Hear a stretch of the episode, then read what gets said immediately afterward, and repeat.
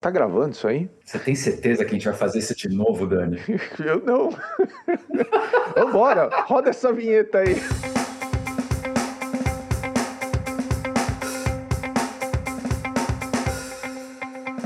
Rapaz, cara, dois anos depois. Dois anos, não nasceu um maldito fio de cabelo. E olha que a gente não para de passar. Não, ah, nada, meus cara, farmácia aqui feliz da vida. Lá, vem o trouxa, né? Mas muito bem, muito bem. Bom, mas, mas aí... fala a verdade, Dani, foi difícil esses dois anos sem gravar nada, hein? Foi difícil. Vamos ver se a gente não perdeu o time, né? Se a gente ainda leva jeito aquela coisa. Mas a verdade, a verdade, vamos lá, vamos só contar aqui aquela parte emocionante, mas por que, que a gente está voltando, né? O pessoal pergunta tal. Então, assim, a resposta é simples. Durante dois anos, um monte de gente procurou a gente em eventos, uh, e-mails, mensagens, até na rua. E a gente achava que depois de uns dois anos esse negócio ia sumir, ninguém ia mais lembrar da gente e tudo mais. Mas aí o pessoal começou a abordar, piorou, né? A gente começou a ser abordado na, na padaria. Na padaria. e aí a gente começou a sentir um feedback muito legal de muita gente que contou como de alguma maneira o playbook fez parte da vida deles, delas. E aí não deu jeito, a gente resolveu voltar, né? Mas tem novidade, não tem, Edson? Conta aí as novidades. A novidade. Primeiro, a, a gente acha que só de careca o mundo não vive mais. Exatamente. As pessoas estão ficando cansadas só né, de nós dois e acho que trazer a Laura e o Sato ia ser uma ótima para esse quarteto. Exatamente. Então, a partir de agora, a Laura e o Sato já participavam como super convidados, hosts em, em, em, programas anteriores, agora eles estão com a gente também num calendário fixo. Além disso, não sei se você já viu, tem uma arte nova, chique, produzida, chique. É, com foto, negócio hollywoodiano, assim, a gente tá muito... Chique faz toda a diferença, né? Total. Mas tem mais uma novidade legal, é o Comercial do Bem. Durante a nossa primeira temporada e os nossos primeiros 100 episódios, muita gente nos procurou perguntando se a gente queria vender espaço no Stella Playbook a gente nunca quis. A gente nunca entendeu que esse era o nosso papel. A gente não faz isso para ganhar dinheiro? Não, a gente investe. A gente investe em umas startups. Lembra? Ah, é verdade. mas aí, o que, que a gente resolveu fazer? Abrir sim um espaço comercial, não para ganhar dinheiro, mas sim para abrir um espaço para ONGs bacanas, né? Que a gente uh, tem uma boa indicação, que a gente possa fazer uma referência, para elas virem aqui dar o recado delas, contar o que elas estão fazendo, o impacto delas e principalmente como é que a nossa audiência pode ajudar. Então vamos lá, eu queria chamar agora a Juliana, nossa Head of Comms, Juliana B, que vai contar agora quem é o nosso primeiro comercial do bem. Solta a fita aí. Fita é velho, né? Fita é bem velho. Olá, eu sou Juliana Baranovski, Head de Comunicação da Estela, e hoje eu estou aqui com Jair Ribeiro, diretor-presidente da Parceiros de Educação, inaugurando o quadro Comercial do Bem. Todos os episódios, a gente vai convidar um representante de uma ONG para fazer um pitch sobre o projeto e as formas de colaborar. Nosso objetivo aqui é aproveitar a nossa singela audiência para dar visibilidade para trabalhos que impactam positivamente o Brasil. Jair, obrigada por aceitar o nosso convite para esse episódio de abertura tão especial. Prazer estar aqui com vocês. Jair, começa contando para quem não conhece, o que, que a Parceiros de Educação faz? Então, a Parceiros de Educação é uma ONG fundada em 2004. Tem por objetivo, a gente faz parcerias com escolas públicas, redes municipais e diretorias de ensino da escola da rede estadual. Você tem uma ideia, a rede estadual de São Paulo é das maiores redes educacionais do Ocidente. Tem 3,4 milhões de alunos, tem 5.100 escolas. A maior rede americana, por exemplo, tem mil escolas e um milhão de alunos, que é de Nova York. Então, é importantíssimo o envolvimento da sociedade civil em apoiar o governo na, na gestão e na melhoria dessas, dessas escolas públicas. E, e, a gente, na Parceira Educação, tem como objetivo transformar São Paulo, em menos de uma geração, no melhor sistema de ensino do, da América Latina. Quem sabe até uma média da OCDE. E a forma que a gente faz isso é que a gente apoia a escola em quatro pilares. Primeiro é na gestão a gestão da escola, a gestão da diretoria, a gestão da rede de ensino. Segundo, é na parte pedagógica, ah, formando professores e fazendo uma formação também dos alunos. E terceiro, é na infraestrutura, que cada vez é um investimento menor, ah, porque o Estado tem recursos para fazer esse investimento. E o quarto é justamente na inserção das escolas na comunidade. E com isso, a gente tem tido um resultado bastante expressivo ao longo desses 19 anos. Em média, as nossas escolas melhoram 30% a 40% o aproveitamento escolar dos alunos, que isso significa, você ter uma ideia, Juliana, um ano a mais para essas escolas que estão debaixo do guarda-chuva da Parceira Educação. Então, a gente está hoje com 660 escolas, 400 mil crianças, ou quase 400 mil crianças, dentro do programa, e, e, o objetivo nosso é chegar em 3, 4 anos em 1 milhão, 1.500 escolas, em mais de um milhão de alunos. E com isso também, isso é importante, porque isso é uma parte da população que está nas escolas, mas o que a gente aprende nas nossas escolas, o que a gente aprende nas nossas redes, a gente procura transformar em políticas públicas na rede estadual e tem vários exemplos disso. A escola do período integral é um deles, o sistema de gestão das escolas estaduais é outro. Ou seja, são, são ah, métodos e processos que a gente desenvolve na parceria de educação e depois a gente apresenta para as secretarias e elas adotam como política pública para as demais escolas. Então, essa é a função da Parceiros, e a gente está, quem sabe, no melhor momento nosso, triplicamos de tamanho nos últimos quatro anos, e a ideia é justamente transformar a educação pública paulista. É possível. Incrível. E como que as pessoas podem ajudar? Como que as pessoas que estão ouvindo a gente podem, podem contribuir com o trabalho que vocês fazem? Então, a gente precisa sempre de parceiros. Um dos objetivos da, casa, da, da Parceira Educação é justamente formar um exército de apoiadores, de formadores de opinião, de pessoas que ao nos apoiar, ao participar do nosso ecossistema, passem a entender mais de educação. E com isso, a gente forma esse exército de, de pessoas dedicadas à educação e isso mitiga a descontinuidade das políticas públicas no, aqui no Estado educacionais. Então, um dos grandes problemas que a gente tem aqui, Juliana, é justamente que a educação é, são projetos de longo prazo e a descontinuidade desses projetos é, é um, pode ser um dos grandes problemas para a gente não ter alcançado essa, esse patamar que a gente quer. Então, a gente quer atrair mais parceiros para a educação. E a forma de você fazer isso é nosso site é super aberto, está lá www.parceirosdaeducação.org.br ah, e lá tem todo um processo de, de vocês poderem nos ajudar, que a gente realmente quer atrair mais gente para essa, essa luta. Maravilha, Jair. Primeiro, parabéns e obrigada por topar participar do nosso primeiro Comercial do Bem. Ah, legal. Prazer estar aqui. Esse foi o Comercial do Bem, da Stella Playbook. E se você gostaria de indicar alguma instituição que realiza um trabalho social sério, nos envie pelo e-mail comercialdobem@stelainvest.com. Até semana que vem. Quais são as principais comebacks assim das bandas? Então, eu fiz uma busca aqui no Google, o meu viés metaleiro, eu achei que fosse da Ozzy. Não, mas o Ozzy nunca foi. A última turnê do Kiss. Mas segundo aqui as fontes, principais comebacks musicais foram Mariah Carey, Santana, Spicy Girls, Craig David, Cher, Green Day, Fleetwood Mac, Miley Cyrus e agora a Stella Playbook. Pô, animal, animal. Agora tem um detalhe nessa lista. Primeiro que a Cher nunca foi. A Cher nunca. A Cher nunca foi e a Cher não morre, né? Tem isso. tem um cara aí no meio, Craig, eu nem sei quem é esse cara, meu. Não sei esse se ele Craig veio. Eu também não conhecia. Se ele não veio, como é que ele voltou, né?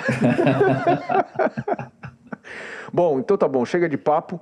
Vamos aqui apresentar o nosso primeiro entrevistado dessa nova temporada. Nosso entrevistado hoje é o mesmo entrevistado do primeiro episódio do Astela Playbook, Marcelo. E por que isso, Dani? Porque eu sou supersticioso pra caramba. Deu sorte da primeira vez, vai dar de novo aqui. Marcelo dispensa apresentação, não vamos fazer aquela perguntinha para ele, né, de como é que foi a trajetória e tudo mais. Mas o que eu acho legal é o Marcelo, lá no primeiro episódio, em março de 2018, ele estava anunciando a Série A. Acho que o mercado de Venture Capital estava prestes a entrar num ciclo super bacana, muita expansão, muita concorrência, principalmente no segmento do Marcelo, e alguns concorrentes que, obviamente, já tinham levantado bastante capital. Era uma preocupação na época. De lá para cá, Série B, Série C, empresa cresceu o valor aí quase 20 vezes. Animal. Uma série de M&As, né? Acho que isso tem sido super importante ali na estratégia. Certamente hoje é o principal RP na nuvem do país. Hoje, 2% de todas as notas fiscais do Brasil passam pela OMI todos os meses. Sabe que sempre da segunda vez que você grava alguma coisa fica melhor, né, cara? tipo o disco da Taylor Swift fica igual, né? o teu pitch também não muda, você faz centenas de vezes. O pitch do Lombardo e Smoke on the Water é o mesmo.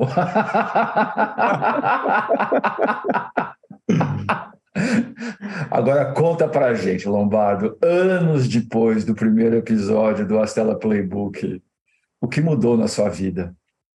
Cara, mudou tudo. mudou tudo. A, a empresa explodiu, explodiu no bom sentido, tá? calma, calma. Calma, calma todo mundo. Calma, alô, amigos.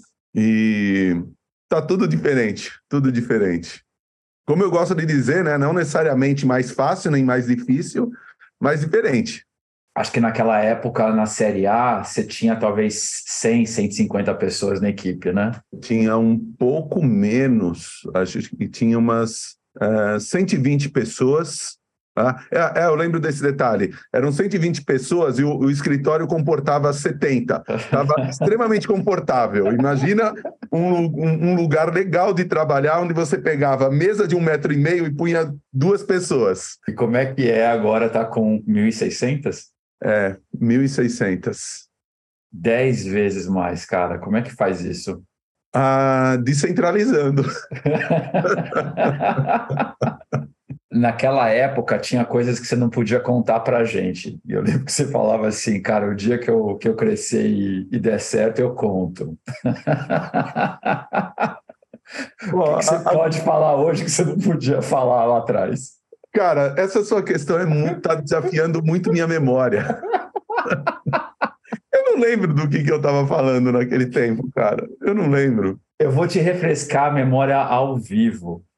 Você, você lembra que primeiro você não queria fazer uma série A porque você achava que você não precisava de mais dinheiro, e depois você dizia que você queria um estratégico e não um fundo de venture capital. É verdade. É verdade. Isso tudo num Natal de algum ano qualquer. É, exatamente, cara. Natal e é, exatamente. Eu lembro que foi o Natal mais triste da minha vida, que eu dei um term sheet pro Lombardo, ele falou assim, não, não quero você. Bom, então, então é hora de jogar as coisas na mesa, é isso? É isso aí. é isso. Eu, eu não estava falando com, com estratégico. A ideia do estratégico não era um exit para começar, né? A ideia é que o estratégico podia me ajudar na distribuição, que sempre, né? Eu acho que para talvez para uma startup ou outra seja um ponto desafiador a distribuição, né? e sempre que você pode ter um impulso grande na distribuição, isso é bastante sedutor, era essa a minha visão. Mas, porém, entretanto, se o senhor também se lembrar, né? o senhor foi o primeiro cara que eu procurei. Né? Quando, quando eu falei, legal, eu vou fazer a Série A. Vou, vou em frente e vou, vou fazer a Série A. Aí o que você me falou, ah, essa quantidade de grana eu não tenho. Né? É aí rolou, eu falei com um monte de gente, aí eu encontrei esse estratégico, né? e depois o senhor descobriu que dando três ligações o senhor conseguiria essa grana. E consegui. Ufa. E conseguiu. Mas enfim, fizemos a Série A com, com as telas, tá todo mundo feliz, vai. No hard feelings. No hard feelings. É, e depois da Série A. Vai lá, Dani. Vai lá, vai lá, vai lá, vai lá. Não, eu ia perguntar, depois da Série A veio Série B, Série C. É, Isso, é, como é... acho que o mercado de capitais mudou muito, né? A gente viveu um período de super expansão, agora a gente está entrando num outro ciclo. Conta um pouquinho, né, de, de como é que foi uh, Série B, Série C, né, ter pegado aquele momento todo e, e como é que você está preparando a empresa hoje dentro desse ciclo? Tá, vamos lá. Eu vou, vou começar de trás para frente, tá? é, eu, obviamente, é, escolhi para fazer a Série C ali em 2021, no auge do, do mercado, porque eu sabia exatamente tudo que estava para acontecer, né? Eu, eu tinha previsibilidade, eu sabia da guerra, sabia da alta de juros, eu sabia de tudo, né? Mas o, eu, eu acho que, assim, o sucesso dos outros rounds B e C, eles vieram do aprendizado que eu tive na Série A. É, é realmente é verdade o que o Edson falou. Eu estava com a cabeça de não vou fazer mais round, eu, eu vou crescer só com caixa da empresa. A empresa gerava caixa, estava com indicadores ali muito bons, LTV CAC de dois dígitos, crescendo, e eu falava, bom, eu não preciso mais de dinheiro. E o que eu não tinha visto é que eu tinha criado uma onda e que tinha mais gente começando a surfar essa onda e eu podia ser atropelado na própria onda que eu criei, se eu não tivesse um, um reforço de capital. Só que quando eu fui atrás de captar essa Série A, o, o Rigonati falou uma partezinha só da, da coisa, né? A parte que ele não falou é que eu fiquei quase um ano para levantar esse round. Na verdade, foram nove meses para levantar esse round. Verdade. Aí você fala assim, pô, como que uma startup crescendo três dígitos, né? é, três dígitos, deixa eu qualificar bem, estava crescendo uns 300% ao ano, gerando caixa, você, você tem dificuldade para captar, Marta? Como assim? Ah, é, porque como eu tinha decidido anteriormente não captar, eu estava totalmente longe do mercado. Eu parei de me relacionar com o mercado financeiro, parei de fazer reuniões com investidores, parei de ir a convenções de startups, parei tudo. E simplesmente estava ali tocando o, o, o, meu dia a dia. Tá? Quando eu retornei ao mercado para levantar um round, o que eu ouvia é, é, eram coisas mais ou menos assim. Marcelo, você tem certeza que esse número aqui é verdade? Eu falei, sim, é verdade, a gente está performando assim.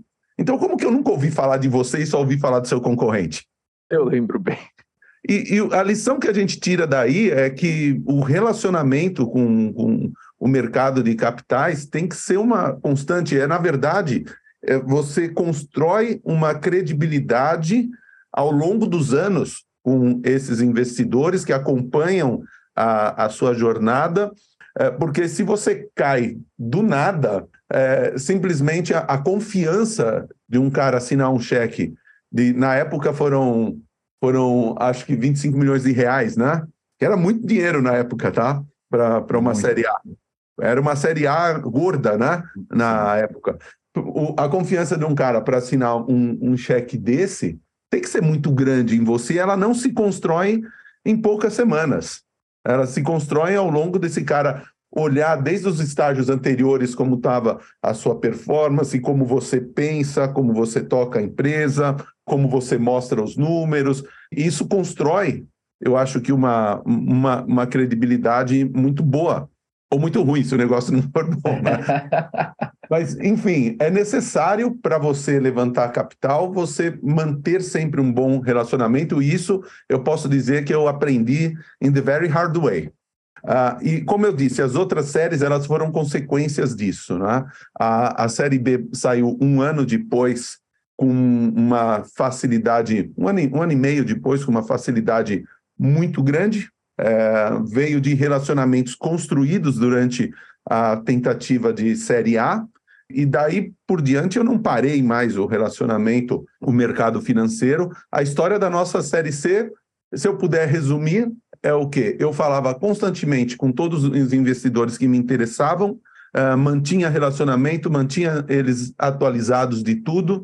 Eles sempre me perguntavam: e aí, você vai levantar capital? Eu falei: não ainda. O belo dia que eu falei, virei para eles e falei, estou levantando capital, em poucas semanas eu consegui quatro term sheets na mesa.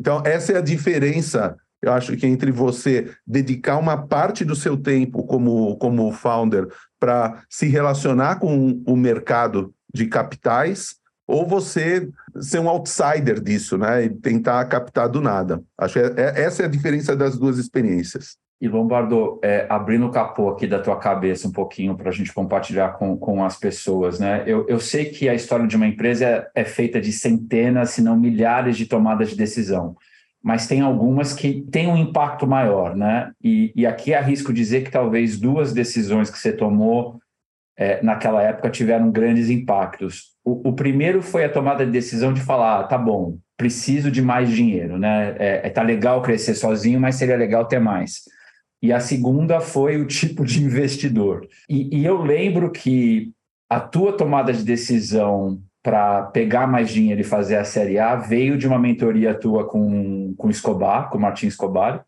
E, e, me recordo que a tua decisão de não ir com o estratégico e ir com a gente veio num jantar com o Luiz Lora. então, assim, como que funciona a cabeça de um founder escutando um monte de coisa, né? Me escutando como investidor, escutando um monte de gente. É, como é que você vai atrás dessas ideias, dessas opiniões e quem são as pessoas que de verdade você escuta nessas horas? Então, eu tento escutar o máximo que eu posso, o, o máximo de, de gente que eu posso. Tá? É, é, difícil dizer como é o processo decisório de verdade, sabe? O fato é que o papo do estratégico pode ser muito sedutor às vezes. E, e isso é, é, muito difícil, às vezes, um, um investidor comum, vamos dizer assim, compensar esse tipo de coisa que o estratégico põe na mesa. Ele põe, normalmente, muito mais do que grana. Uh, só tem um probleminha. Normalmente não é verdade. normalmente não acontece. Você só descobre depois, né? Você só descobre depois, sabe? Então, é mais ou menos da seguinte forma que, que eu vejo acontecer. Olha, você está vendo toda essa minha estrutura comercial aqui? Ela vai toda trabalhar para você. Aí você fala, cara, se toda essa estrutura comercial for trabalhar para mim, a, a, minha empresa vai crescer dez vezes mais rápido do que eu criando, eu captando grana e eu investindo para montar minha estrutura de distribuição. Um outro formato que às vezes vem é eu vou ser seu, seu cliente número um. É outro formato que eu já vi acontecer. Não é que é mentira esse segundo. O primeiro normalmente é mentira, tá? O, o primeiro, você não, não, não conhece muito bem a estrutura desse estratégico e acredita que ele pode virar todo o canhão da área de distribuição dele para você, para te ajudar a crescer. Mas na prática, Cara, isso é muito mais complicado, né? Ele, ele tem que rever como funcionam as metas de cada vendedor, como funciona o compensation de longo prazo uh, dos gestores comerciais dessa empresa, até alinhar tudo isso, pode ser meia década. Tá? É, é algo que, por mais boa vontade que, que ele tenha de realmente te ajudar, vai ser muito difícil, uh, porque no fim aquele gestor comercial que está lá tem uma meta baseada no produto principal daquela empresa estratégica e esse diretor dessa empresa estratégica tem que reportar esse número para não sei aonde, para ele enfiar um outro objetivo nesse gestor, pode ser um trabalho muito difícil que às vezes às vezes nem é por mal, tá? Às vezes nem ele faz ideia que ele não vai conseguir cumprir essa promessa. E o outro formato que, que eu também vi que talvez seja até mais perigoso. Ter a, a, a minha empresa, ou o meu banco, ou o meu não sei o quê, como uh, um logo ali dos seus clientes. Deixa eu investir em você que você vai estar tá lá. Tá? E aí o que acontece na prática? Esse cara começa a pedir coisa no produto que você não tem.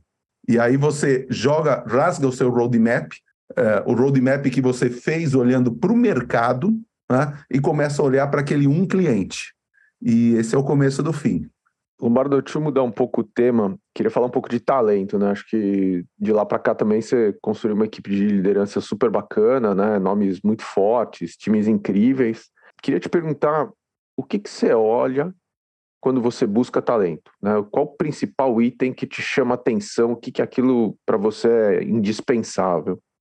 Acho que uma das principais coisas que, que eu olho é o coachability além das coisas tradicionais, né? Eu gosto muito daquela tríade inteligência, energia e integridade. Eu acho que são coisas que não dá para abrir mão. Agora, esse, esse ponto do coachability, principalmente quando você vai trabalhar uma liderança mais sênior, é, é bem difícil de você encontrar, porque são normalmente pessoas que desenvolveram carreiras de sucesso, dentro de outras scale-ups ou às vezes dentro do mercado tradicional. E essas pessoas têm uma certa dificuldade, às vezes, de se desconectar do que elas construíram para chegar no sucesso anterior delas.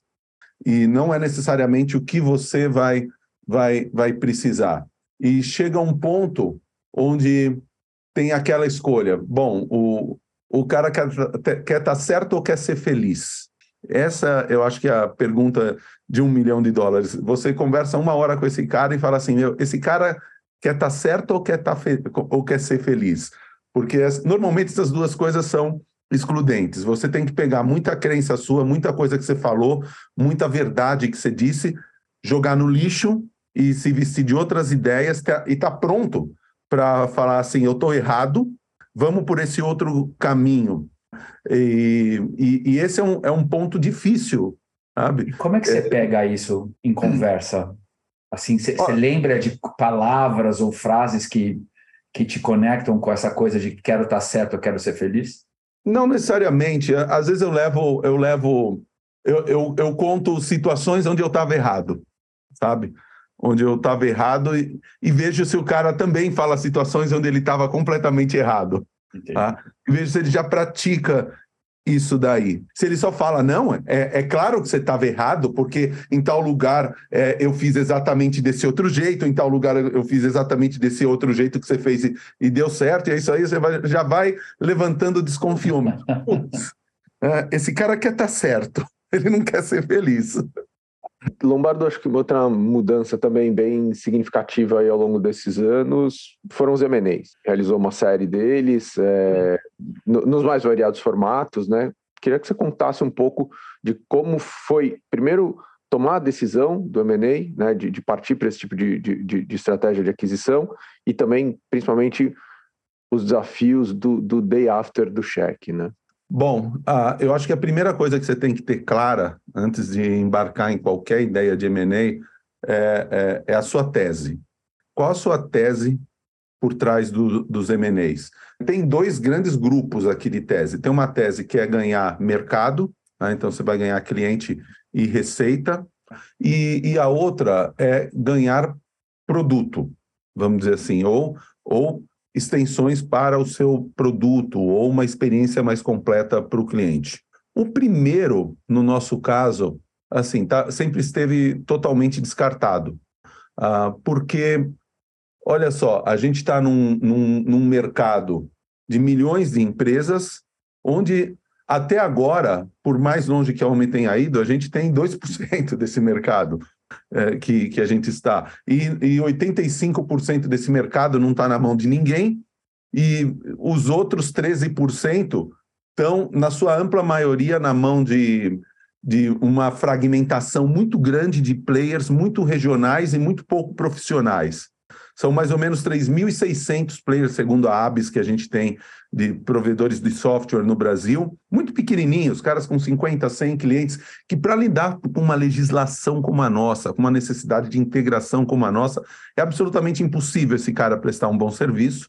Então, é como que ter 100% do, do, do mercado à sua disposição. Tá? Essa é a nossa situação. E aí, num, num, cenário desse, você fala assim, pô, eu tenho 2%, vou me juntar com um cara que tem mais 1%, eu não vou dominar o mercado, eu vou ficar com 3%. E o meu grande trabalho é ir do 2% ao 50%, e não do 2% para o 3%. Só que quando você faz esse movimento lateral, você adiciona uma complexidade gigantesca, porque você passa a não ser mais uma empresa de um produto e passa a ser uma empresa de dois produtos, que você, por exemplo, adquiriu um concorrente seu. Essa tese, eu acho que ela tem um momento para ser lançada, que é aquele momento onde o mercado está beirando a saturação. Você já passou de 50% mais um do mercado dominado, né, do seu addressable market dominado uh, por você e por outros players, pô, aí você pensa, legal, vou começar a crescer para o lado. No nosso caso, não faria nenhuma, nenhum sentido ainda uma tese de crescer inorganicamente. A segunda tese, que é a nossa, é trazer produto, talento, complementaridades de, de produto, adjacências para o negócio. E essa era, essa era a nossa tese, né? Então, primeira coisa, eu, eu diria que é, é ter uma tese. A segunda coisa é você ter consciência que é uma tarefa extremamente time consuming. E, e time consuming para o, o founder. Para mim, para o founding team, para aquela cúpula da empresa. Por quê? Porque normalmente você está lidando com outras startups, principalmente no nosso caso. Tá? Você está fazendo M&A com outras startups. E, e muitas vezes são startups que estão indo bem. E você tem que convencer esse outro founder, que to, todo founder né, de, de, empresa tech tem o fetiche de falar, pô, um dia eu vou tocar o sino na Nasdaq. E você tem que convencer esse cara, ó, cara, talvez se a gente trabalhar junto, a nossa chance de ir lá tocar o sino vai ser muito maior junto do que você separado. Né?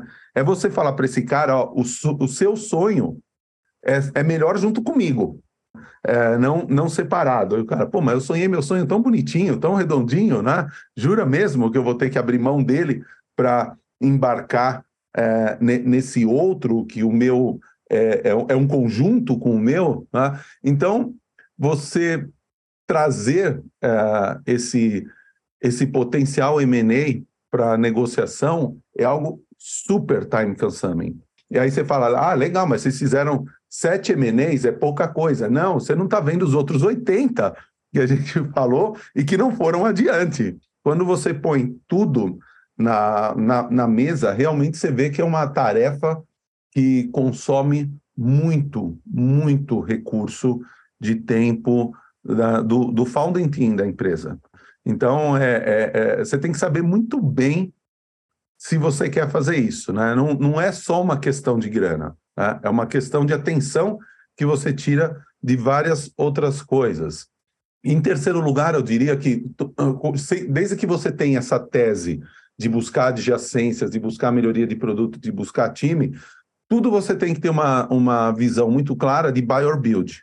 Tá? Sempre você tem que fazer essa conta. Tá? Então, ah, legal, eu quero aqui um recurso de integração do homem com todos os marketplaces e, e todas as plataformas de e-commerce. Tá bom, para eu desenvolver isso daí, eu vou ter que montar um time de tantos devs por tanto tempo. Tá? Então, eu vou ter um custo relativamente baixo, que é o custo daquela equipe de desenvolvimento, vou ter um, um longo prazo e vou ter um risco relativamente alto, porque há um risco de todo esse dev dar errado. Esse é o build. O buy é, é assim, bom, aquele cara já tem um produto, já deu certo. Então você tem um risco menor de produto. Esse cara eu adiciono agora. Então reduzo bastante o prazo. E, e, e, a questão do custo? Bom, aí a gente entra na, na última parte da equação, que é o capital tá, tá barato ou o capital tá caro? A gente passou por uma fase onde o capital esteve muito barato. Então era relativamente fácil você ter grana para fazer esses M&As. É, então, esse é o, é, o, é, o, é o modelo mental que a gente usou aqui para guiar nossos M&As. Acho que em 18 meses a gente fez sete M&As, acertamos seis. Eu acho que estamos bem na, na conta. Tá? Na, na média, eu acho que está legal a nossa performance de M&A. E Lombardo, fazendo uma conta rápida aqui com você de potencial para a próxima década, né? Pensando em homem, pensando no mercado brasileiro de software, é, pro, provavelmente a OMI é hoje a empresa de SaaS com maior volume de clientes, né? Estamos falando de mais de de, de quantos CNPJs? Ah, já na faixa de uns 130 mil. 130 mil. É, você diz que você acredita que tem um potencial no Brasil de pelo menos 4 milhões de empresas que poderiam estar usando o software e ainda não, não estão. Primeiro, é, que tipo de tamanho de empresa de software daria para criar se a gente conseguisse penetrar tudo isso? E dois, se todas essas 4 milhões de empresas tivessem usando o SaaS e fossem mais produtivas, que impacto que isso teria na economia brasileira? Bom, aí, aí você está falando da parte que eu mais gosto do pitch da OMI, cara, porque, olha só, as pequenas empresas brasileiras, elas empregam perto de 65, entre 65% e 70% de toda a nossa mão de obra aqui do país com carteira assinada e cá entre nós, né? 100% da sem carteira assinada também está lá. E é, é, um fato, cara. A gente não é. pode simplesmente fechar os olhos para isso. Tem muita gente que depende disso e ela é responsável por 24% do PIB. Então, é basicamente dois terços das pessoas e um quarto da grana. Sacou a, a, a onde está a, a raiz de toda a desigualdade nesse país? Está aqui.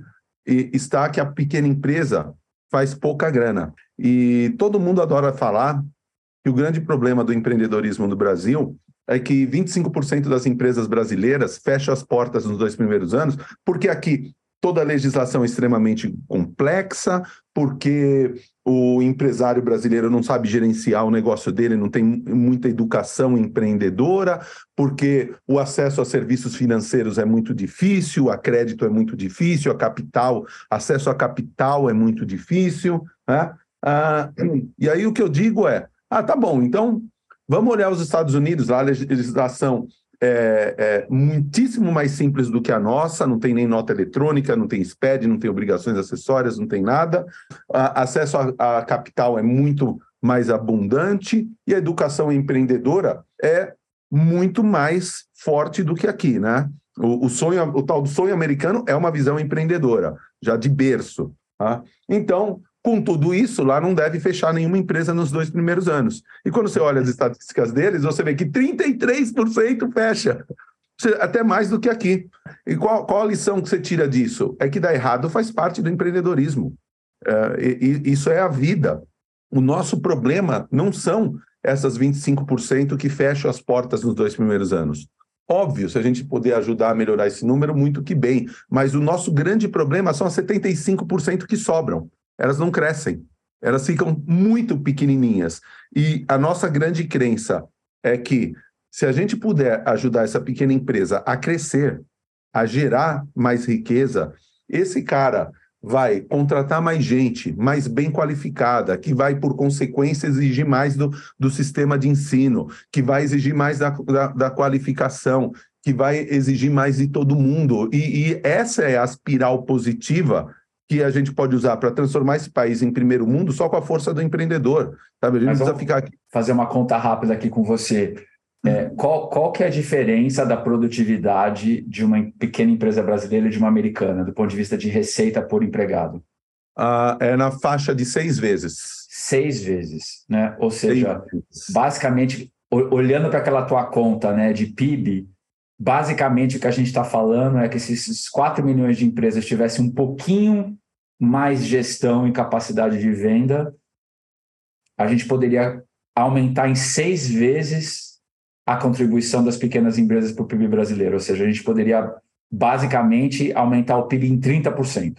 Basicamente isso. O, o que a gente conseguiria de crescimento uh, como um todo é algo quase incalculável, Edson, porque a, a, diferença de seis vezes é descontando a, a, a grande diferença cambial, tá? É, usando outras referências do, do que você compra com o dinheiro, é, que é muito diferente aqui e lá. O, o que eu quero dizer é que a visão de produtividade, o quão a sério é levada a produtividade, é muito diferente lá e aqui. Para você ter uma ideia, o índice de adoção de software de gestão entre as pequenas empresas lá é entre 70% e 80%.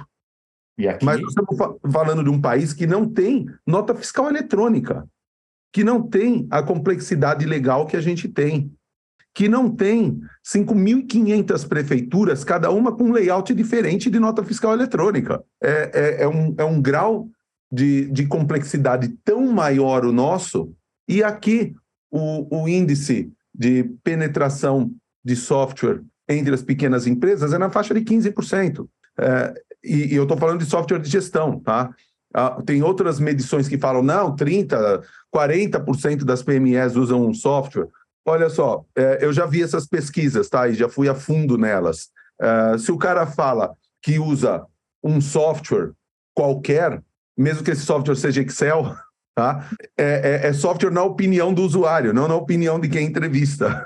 Então, na prática, a gente vê pelos clientes que a gente onboarda. A ampla maioria vem do papel e caneta e do Excel. E, e, e para os empreendedores que estão escutando a gente, os investidores que estão escutando a gente, quantos unicórnios existem nessa penetração da gente sair de, de 130 mil empresas que usam software para 4 milhões que usam software? Existe, existe pelo menos uns três deca unicórnios aí, tá? Esse é o tamanho de empresa que dá para montar. E o que, que a gente tem que fazer para esses 4 milhões de empresas pensarem em usar software? Eu tô, eu tô cada vez mais convencido que a educação é um caminho. A gente tem que mudar uma, uma cultura. E, e cada vez mais eu sinto que esse momento está tá próximo, Edson. É, cada vez mais eu sinto que a gente está chegando na hora de enxergar essa mudança cultural acontecendo, porque as pessoas estão começando a se questionar: será que não tem um jeito mais fácil? Né? De deixa eu, eu, eu ser mais claro: né? como que é um processo de venda típico da OMI? É mais ou menos assim: um contador liga para alguém do nosso time, vamos supor, o contador me liga e fala assim: Marcelo, eu tenho um cliente liga para ele porque ele precisa do seu software agora, cara.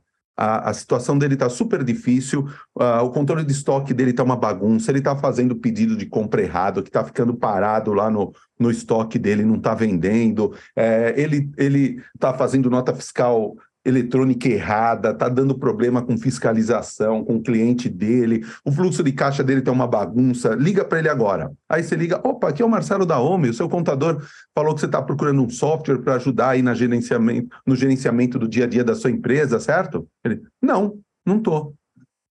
Aí você, pô, mas como que estão as coisas na gestão da empresa no dia a dia? Ele, tudo bem, tudo normal. E esse é o problema, né?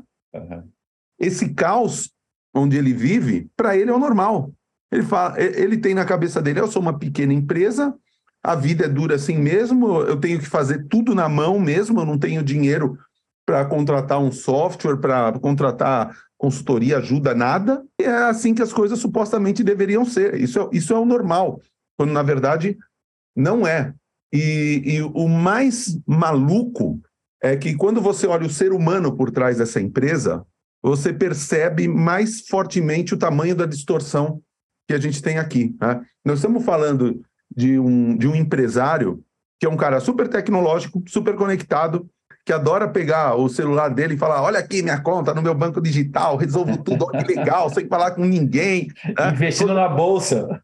Investindo na bolsa, não sei o quê. Né? Um cara hiper tecnológico, rede social, WhatsApp, o cara conectado com tudo, né? Mas, quando nós vamos falar sobre a empresa dele, a coisa é mais ou menos assim: putz, cara, pega uma folha aí do seu caderno e vamos fazer aqui uma lista de quem me deve dinheiro. Bicho, é o mesmo ser humano, você entendeu? É o mesmo ser humano. Que para a vida pessoal dele é uma coisa e para a vida empresarial é outra. E, e esse cara, falta um pequeno peteleco para ele se questionar assim, cara, será que não tem um jeito mais fácil? Será que não existe algo acessível que, que, que, que me ajude nisso? E a educação entra em mostrar para esse cara que a gestão é o alicerce sobre o qual ele constrói o prédio dele. Ninguém constrói um prédio em cima da areia, ninguém cresce uma empresa, abre várias filiais, etc., com sucesso ou com um sucesso merecido, fazendo as coisas todas na mão, na, na planilha, no, no, no papel e lápis, no caderninho.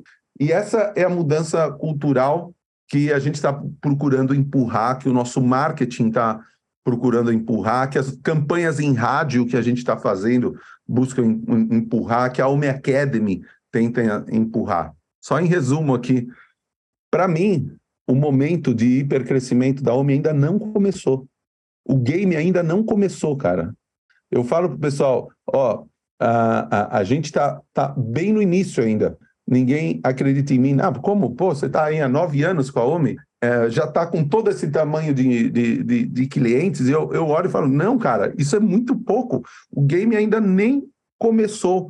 Porque quando cair essa ficha, nossa, cair a ficha é uma expressão muito antiga, né? Tem que explicar o que, que é e o que, que representa. A bula. Era um negócio chamado orelhão, lembra? É, não, não lembro. Eu só vi em, em... filme em filme, antigo. Né? Mas quando o pessoal interiorizar essa, essa percepção, ah, aí o mercado ele deixa de ser vendedor e vira comprador. Ah, hoje nós temos que vender. E acredite em mim, é muito diferente alguém querer comprar de você e você ter que vender. É, é, essa é, esse é o momento onde a fase de real crescimento nosso ainda vai acontecer. Acho animal, cara, acho incrível para a OMI, acho incrível para todo o mercado de SaaS Brasil, né? Ou seja, a próxima década pode ser incrível para todo mundo. Boa, vamos lá? Ping Pong, versão 2.0. 2.0, cara? É, eu fui, eu fui ver o que, que o Marcelo estava lendo lá atrás. Você lembra o que você falou? Você, bom, você lembra que eu te mandei, né?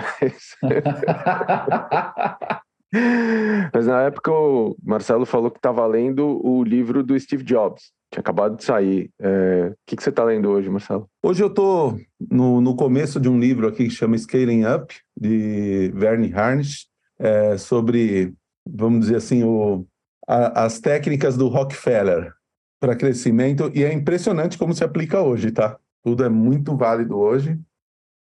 Uh, nesses últimos anos, quem mais te influenciou?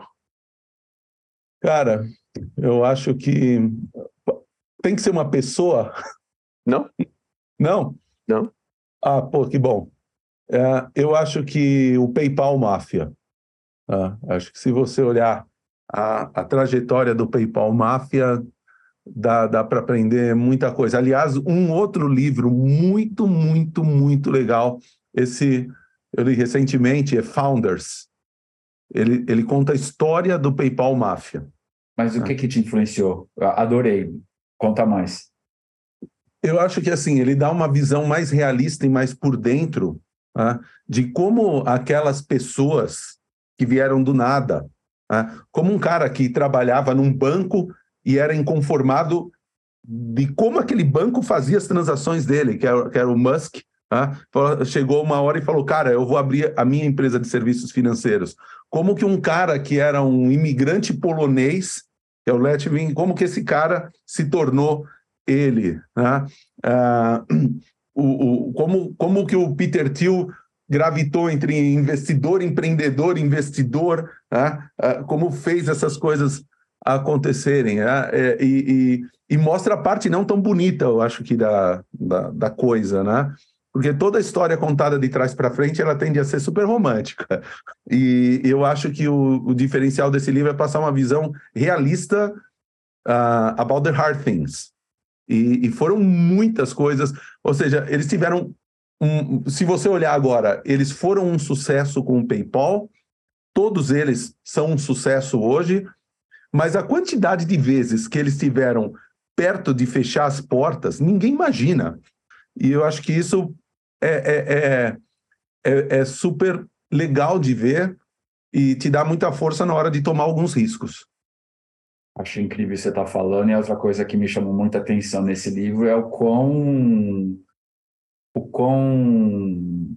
não simples, mas assim, o quão normal eles eram no começo, né? Ou seja, a gente tende a a, a, a, transformar essas pessoas em grandes heróis, né? E, e, parece que eles já eram heróis desde sempre, né? Mas, mas não, né? Eles não eram, eram regular Joes que, que se fizeram e aproveitaram e, e, e, e acho que isso é, um, é uma lição para todo mundo, né? Ou seja, todo mundo, qualquer um pode fazer isso. É exatamente isso, cara. Excepcional. Lombardo, uma ferramenta indispensável no teu dia a dia de trabalho. Cara, não é mais o Evernote, tá? Evernote não vai mais ganhar aqui, tá? Pastela Playbook. Acabaram os cupons do Evernote. Aliás, deixa eu abrir um parênteses aqui, né? Se existem um, um, uns caras que sabem como terminar na hora certa, são vocês, né? Vocês terminaram a Stella Playbook no auge. Uh, deixou aquele gostinho de. Jura que vocês vão matar o, o meu podcast preferido? Vocês juram mesmo que vocês vão fazer isso? Estamos aqui de volta que nem a Mariah Carey.